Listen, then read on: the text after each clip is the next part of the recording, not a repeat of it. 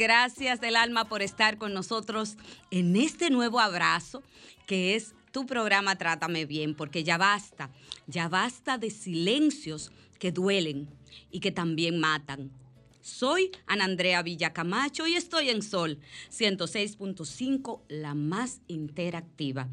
En los controles está el señor Humberto. La producción de este programa es de Jennifer Peguero y hoy conduce conmigo eh, una mujer de mi gremio, mía, con papeles.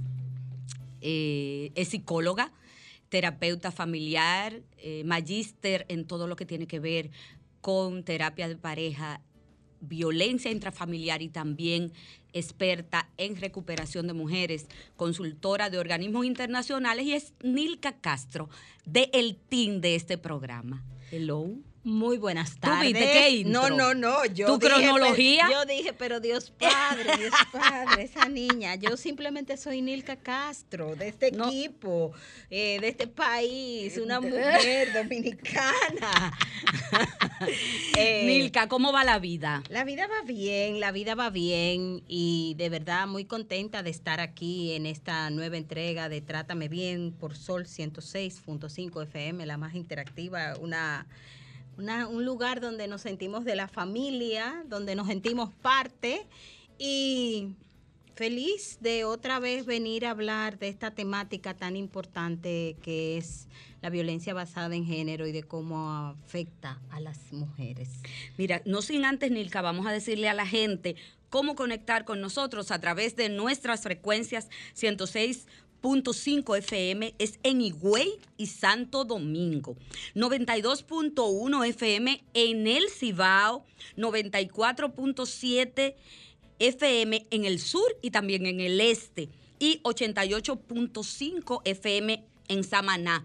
Nuestras redes sociales también nos pueden eh, conectar, interactuar con nosotros arroba Tratame Bien Radio, arroba Andrea B. Camacho y arroba Sol FM. La tuya, Nilka Castro. La mía son Nilka Castro Cabrera en Instagram y Nilka Castro en Facebook y en Twitter. Bueno, Nilka, y como lo dice, lo decía eh, el disco de Juliana, que introduce eh, pues nuestro tema de hoy, vamos a hablar de la violencia intrafamiliar basada en género. Esa violencia que pasa en casa, esa violencia que pasa cuando somos pareja, esa violencia que pasa cuando incluso dejamos de ser pareja, pero tenemos hijos, o dejamos de ser pareja y tenemos algún vínculo, o la persona con la cual ya no tenemos el vínculo no acepta que el vínculo se rompió y seguimos y quiere seguir de una manera u otra conectada. Y es cierto que a través de estos años, Nilka, he aprendido de ti, de muchas mujeres eh, que me han enseñado lo que es la violencia, que eh, la violencia tiene muchas caras, la violencia eh, intrafamiliar basada en género. No estoy hablando de la violencia contra la mujer. Mira, miren que Nilka diferenció la violencia intrafamiliar.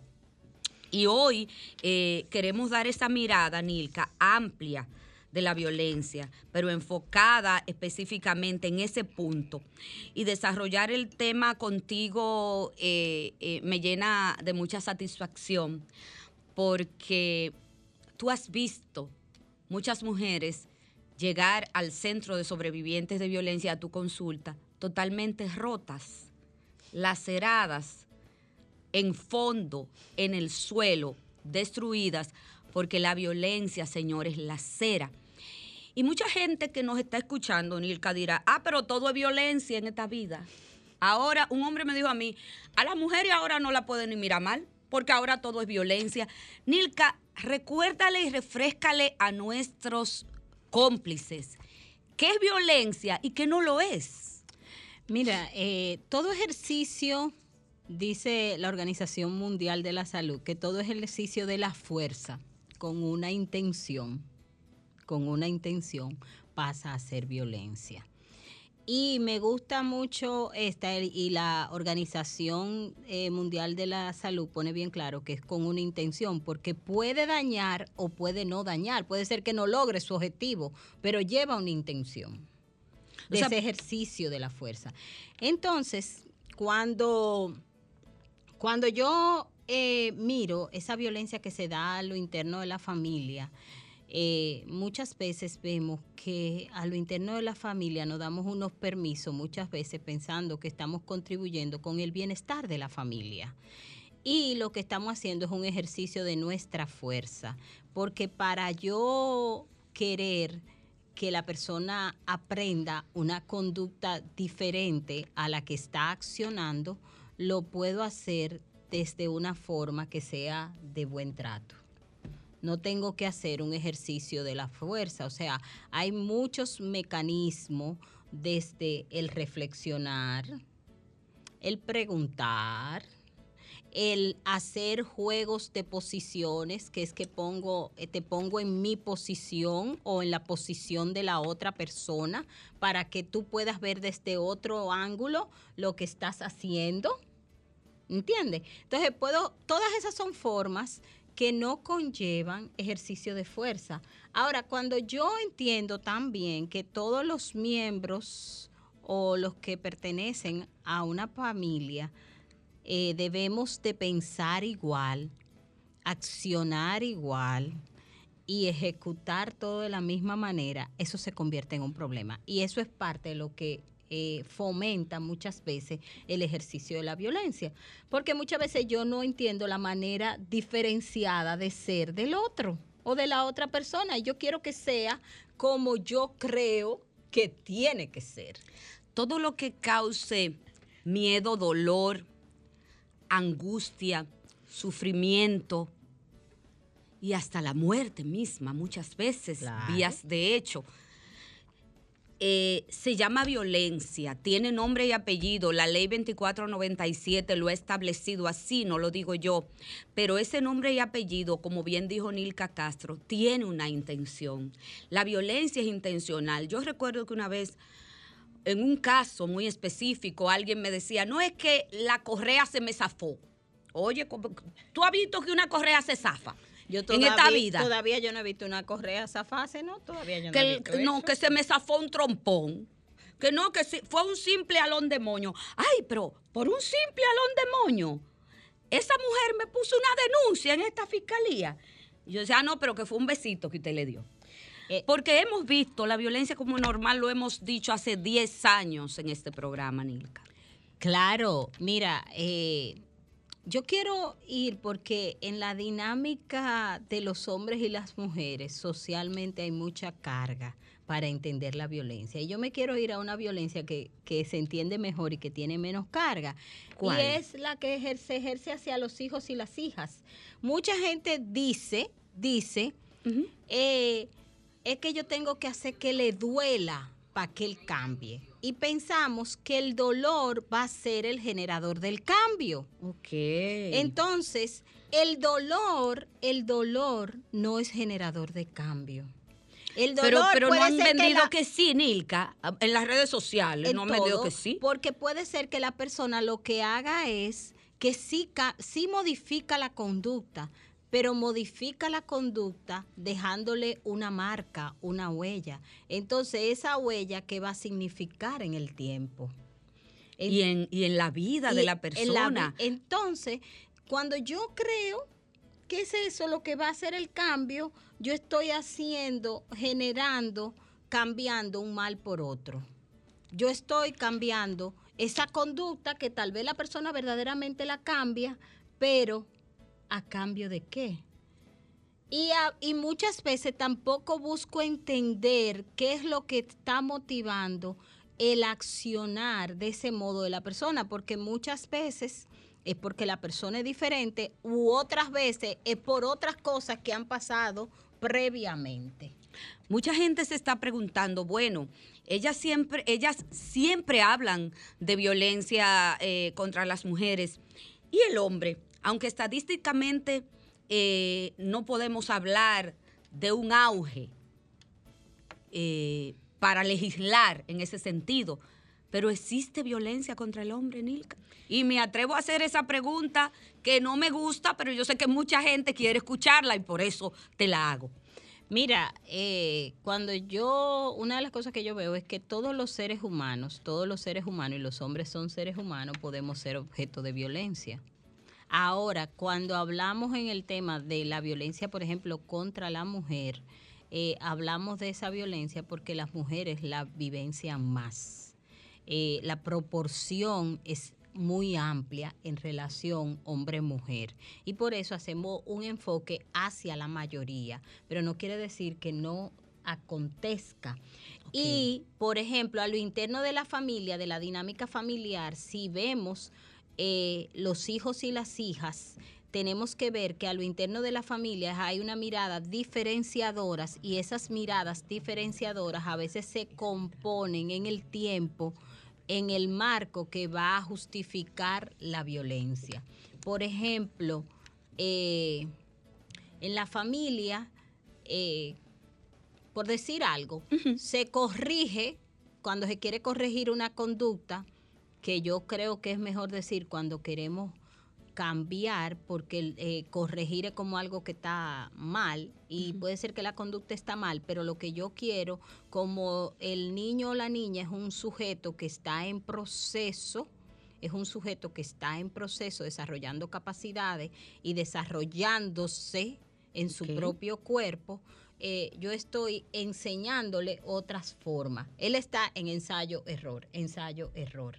Y en ese ensayo-error, eh, muchas veces lo que hacemos los adultos como modeladores, o sea, como modelo, es que hacemos cosas que justifican la violencia. A veces con los, con los chicos, por ejemplo, somos más fuertes al querer eh, modificar una conducta que con una chica, porque entendemos que los niños son más fuertes, que ellos necesitan como un ejercicio de la fuerza mayor y entonces lo vamos condicionando al ejercicio de la fuerza.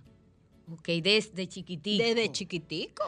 Mira, y eh, nos escribe por las redes sociales eh, uno de nuestros cómplices y nos cuenta la historia que él no está trabajando y que él se siente que por él no tener trabajo en este momento, se siente, siente que hay un, elemento de violencia emocional hacia él porque él no está aportando económicamente a la casa. Eh, excelente aporte, porque eso acontece mucho, porque en la, la, sociedad, en el rol que le ha dado al hombre y en el rol que le ha dado a la mujer, se espera que el hombre sea el que aporte en mayor proporción a lo económico y que la mujer sea la que goce ese, por decirlo de algún modo, ese privilegio.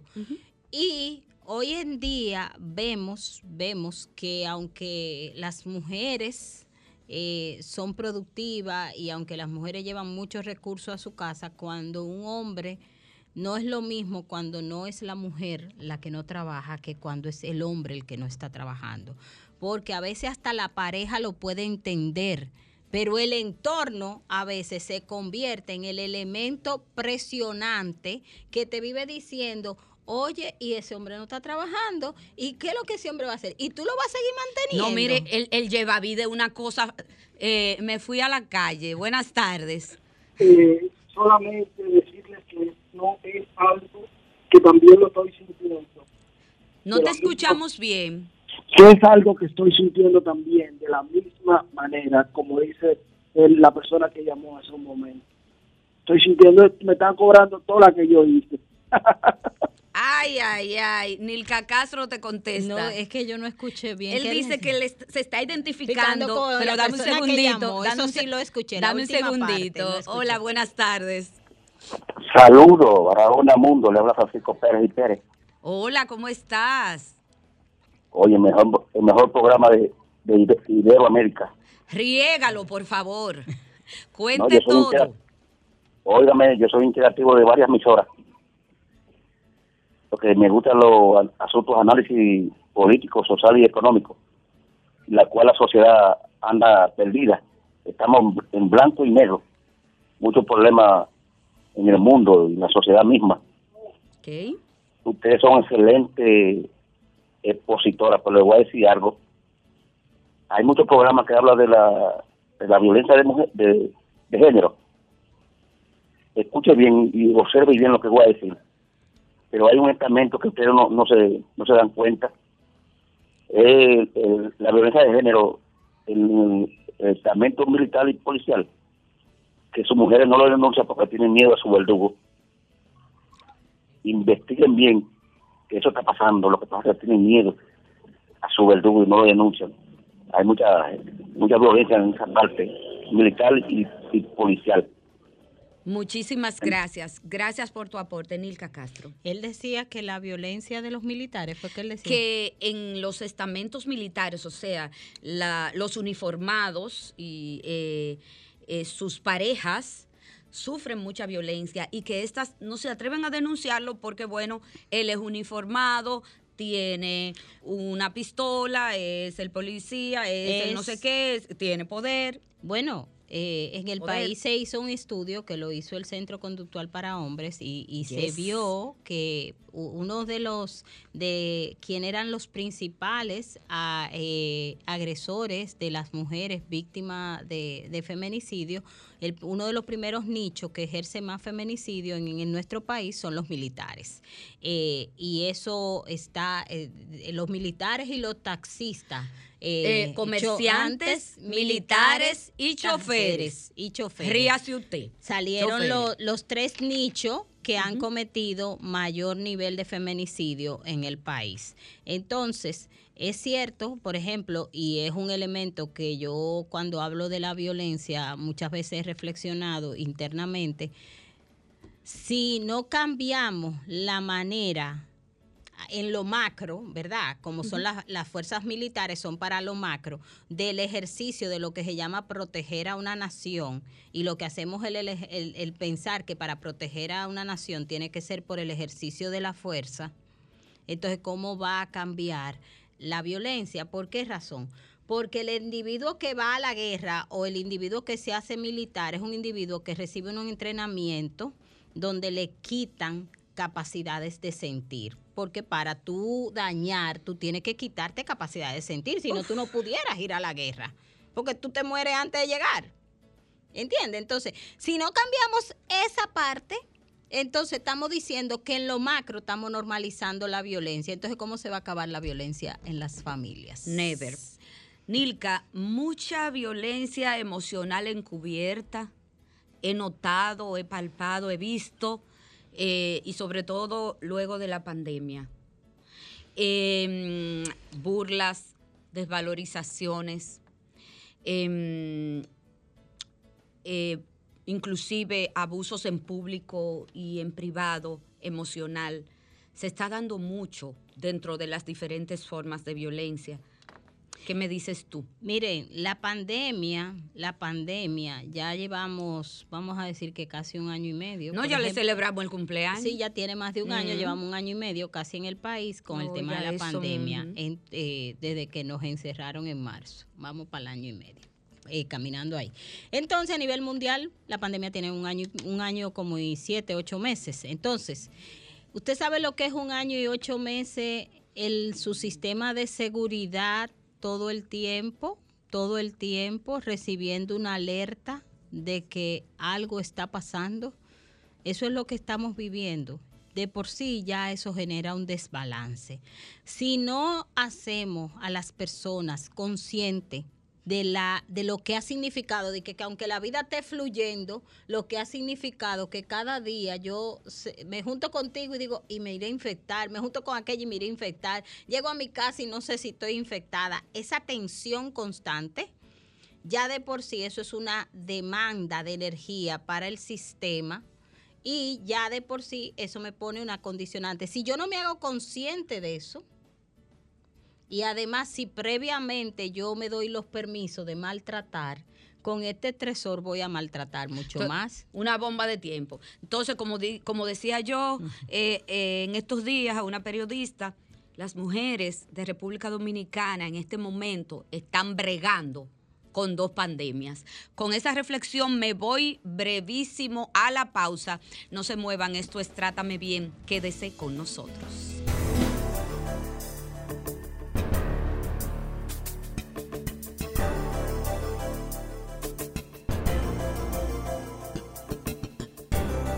Trátame, bien. Jennifer, mi productora. Señores, 809-540-165 y 801-809-21065 son los teléfonos para que te comuniques con nosotras a cabina. Hablamos de violencia intrafamiliar basada en género y hablamos de esas diferentes formas de violencia que se están dando en este momento del mundo presente. Nilka, mucho acoso, mucho acoso y mucho ciberacoso se está dando como parte de la violencia intrafamiliar. Now. Nada más en la violencia intrafamiliar. Bueno, muchísimas. el acoso sexual, eh, pena que en nuestro país no tengamos a veces tan buenas estadísticas, pero yo he sentido que el acoso sexual en la calle eh, y hasta las violaciones, el acoso sexual llegado a violación en la calle, eh, ha crecido en este tiempo de pandemia. Como hay menos gente en la calle, hay quienes están aprovechando para coger. Bueno, recuerda que las mujeres somos presas fáciles de, de, todo tipo de abuso por el hecho de serlo. Y lo digo con toda responsabilidad y propiedad, por ser mujeres. Pero oye bien. Pero el tema, eh, y la gente, y quiero aclarar eso, la gente, mucha gente dice, ¿y cómo es que por ser mujeres? por lo que está asociado el ser mujer, porque la gente ve que las mujeres son más débiles, porque la mujer naturalmente desarrolla menos fuerza que el hombre el hombre desarrolla por naturaleza, no por ejercicio, por naturaleza, mayor fuerza que la mujer, mayor fuerza física. Hay un, hay un factor biológico en el desarrollo de la fuerza. No es que la mujer no puede desarrollar fuerza. Puede, Ni que somos vasos frágiles. Eh, eh, pero por naturaleza el hombre lo desarrolla más. Entonces, esa asociación que se hace a la mujer, además, las familias con la protección que le hacen hacia las mujeres, eh, le hace sentir a la mujer que la calle es un espacio peligroso. Para los hombres la calle no es un espacio peligroso porque el hombre está acostumbrado a jugar en la calle, a estar en la calle, a desplazarse. El hombre siente que la calle es un espacio natural para ellos. Las mujeres no sentimos eso. No, espérate, espérate, las mujeres somos de qué? Antes, antes nuestras abuelas decían, Nilka, los hombres son de la calle. Y la mujer de su casa. Y las mujeres de la casa. Pero, eh, pero hoy, tal Vez, hoy tal vez no te lo verbalizan, pero es que el mensaje nada más no llega verbalizado. El, verbal, el mensaje también llega accionado. Por ejemplo, cuando una niña va a jugar y está en la calle, casi siempre hay alguien que le está mirando. Aunque eh, mientras que a veces a un niño nadie lo está mirando. Hoy en día tenemos que decir que qué bueno que hay madres y padres que han tomado mayor conciencia de eso y ha cambiado. A veces ya vemos que hay muchas familias que observan tanto a los niños como a las niñas, pero vemos que hay un cambio que sigue estando y es cuando llegan a la adolescencia. Muchas veces a los chicos se le da permiso primero para estar en plaza con amigos, para ir a casa de amigos, que a las chicas. La familia siente que hay menos riesgo para los chicos que para las chicas y los riesgos son iguales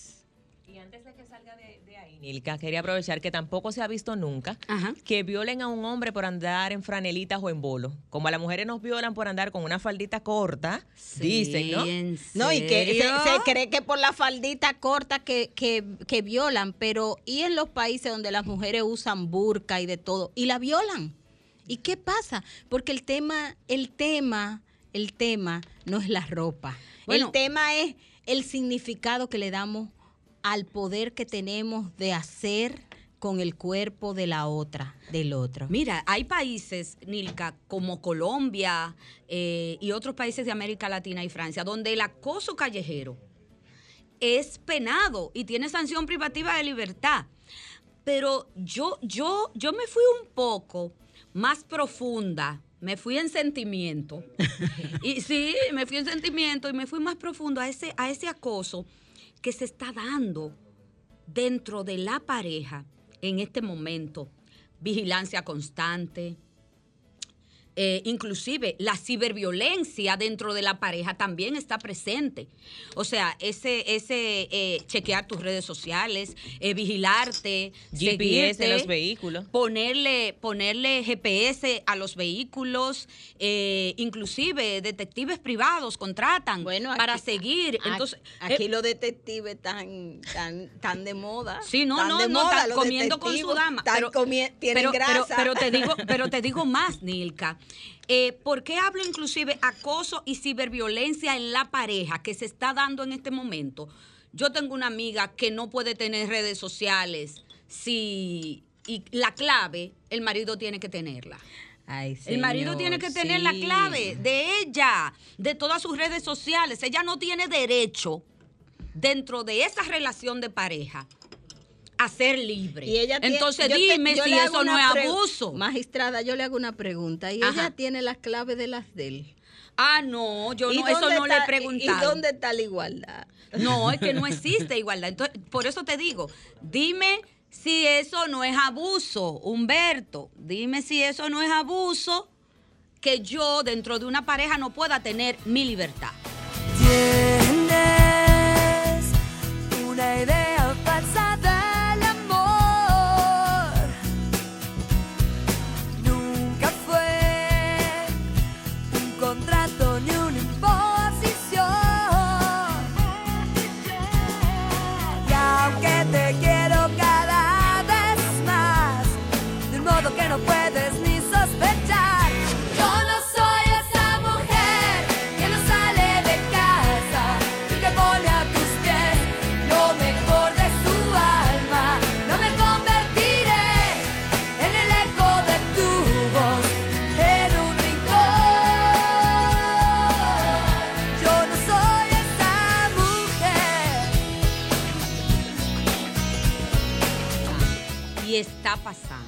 Entonces, eh, ese tipo de violencia, quizás ni que encubierta, pero real, o sea, ¿cómo, cómo manejarla realmente?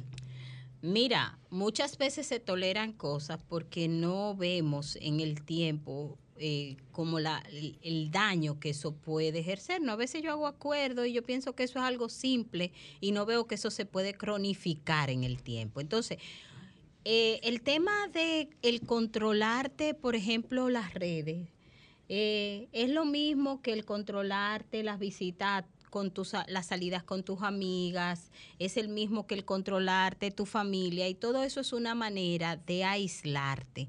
Cuando la persona está aislada, con una pareja, que es una estrategia muy común de la pareja, como que nada más sea como en mi mundo y el tuyo, nosotros dos en este mundo. Tu mundo y el mío. Eh, nada más es, el tuyo y el mío, nada más eres tú que está aquí, porque yo salgo y voy a todos los mundos, pero tú te quedas en este mundo. Ajá, así, ay, qué bonito es así, ¿eh? Tú te quedas en sí, este muy bien. y yo voy a todos los mundos. Entonces, o sea, yo quemo un pueblo y tú te quedas en ese mundo tranquilita, administradita. Pero ¿qué pasa? Que tú nada más estás escuchando una voz y un mensaje dicho muchas veces, tú empiezas a creerlo. ¿Qué es lo importante de estar con diferentes personas, que yo estoy expuesta a diferentes informaciones, a diferentes cosas, y yo puedo contrastar ideas, yo puedo hablar con alguien que me diga algo diferente, y yo eso me puede dar. Pero si nada más es yo escuchándote a ti, por eso, ah, eh, cuando usted estudia, usted no ve que a usted le presentan diferentes autores, para Sí. que usted no siga un solo autor, porque un solo autor es distorsionador, es una sola verdad. Vamos a cerrar esto ya. ¿Entiendes? Un solo autor.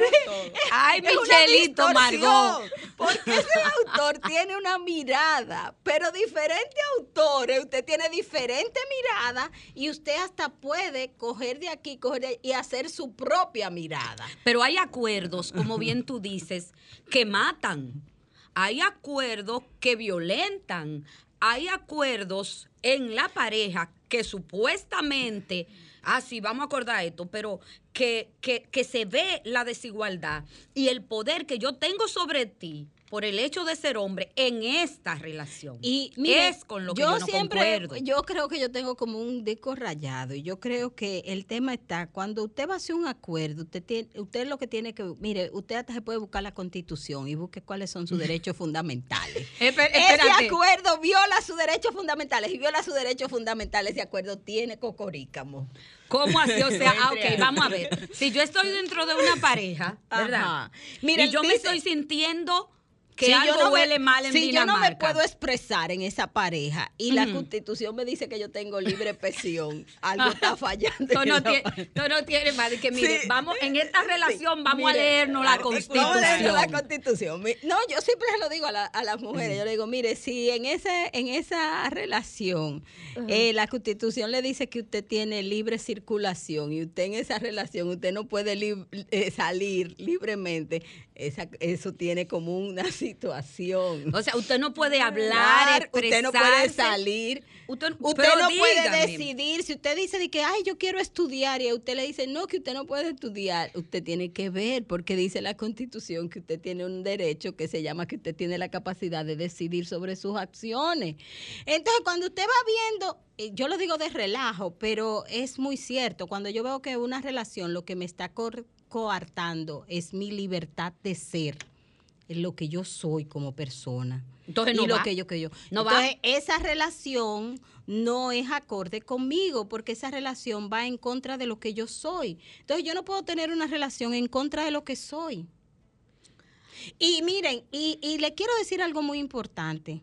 Las familias tienen que convertirse en el espacio para que los hijos y las hijas puedan eh, expresar esta forma. O sea, si yo entiendo que mis hijos no pueden hablar o mis hijas no pueden hablar, y esto es lo que pasa, si yo a mi hija no la dejo hablar, ¿cómo ella va a sacar la voz? en una pareja. Si a mi hija yo no la dejo decidir, por ejemplo, yo digo, vamos a comer pizza y ella dice, hoy yo no quiero pizza. Y yo digo, sí, es que hoy tenemos que comer pizza y yo quiero que comamos pizza obligado. Entonces, yo le estoy imponiendo y yo le estoy mandando el mensaje de que tú tienes que someterte. Y si, históricamente el mensaje siempre es ese, eso es lo que ella va a aprender. Y va a replicar. Y eso es lo que va a replicar. Entonces, si ella no tiene unos ejercicios de a personas que ella vea con cierto aprecio, pero también con cierto nivel de cierto poder y que ella pueda decir lo que ella siente libremente, sin sentir, sin tener que ser malcriada, sin que se le diga cuando, pero cuando tú dices eso que tú eres malcriada. No, tú no eres malcriada, tú estás diciendo lo que tú piensas. Ahora, que eso tiene que ser en una forma adecuada de decir, sí, pero lo puede decir y podemos dialogar sobre eso y podemos negociar sobre eso. Y la familia se tiene que convertir en ese espacio donde los hijos y las hijas puedan expresarse, puedan negociar, puedan tomar decisiones acorde a sus capacidades. Nilka, y ahora, y ahora que tú tocas los hijos, parte fundamental en, en el tema de lo que es la violencia intrafamiliar basada en género. Antes de irnos a la pausa, te dejo una pregunta en el aire.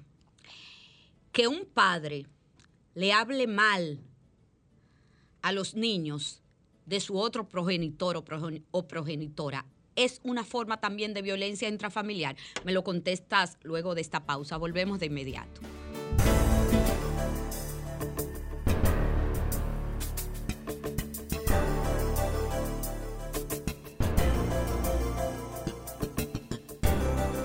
Trátame, bien. bien. Trátame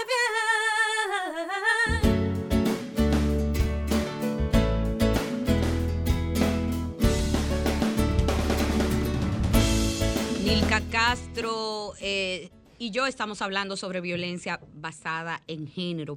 Nilka, y otra, y otra forma de violencia que, que hemos notado últimamente también es el abuso sexual dentro de la misma pareja. Pero yo había dejado una pregunta en el aire para que me la, nos la contestaras sobre si hablarle mal a los hijos de otro padre es violencia intrafamiliar.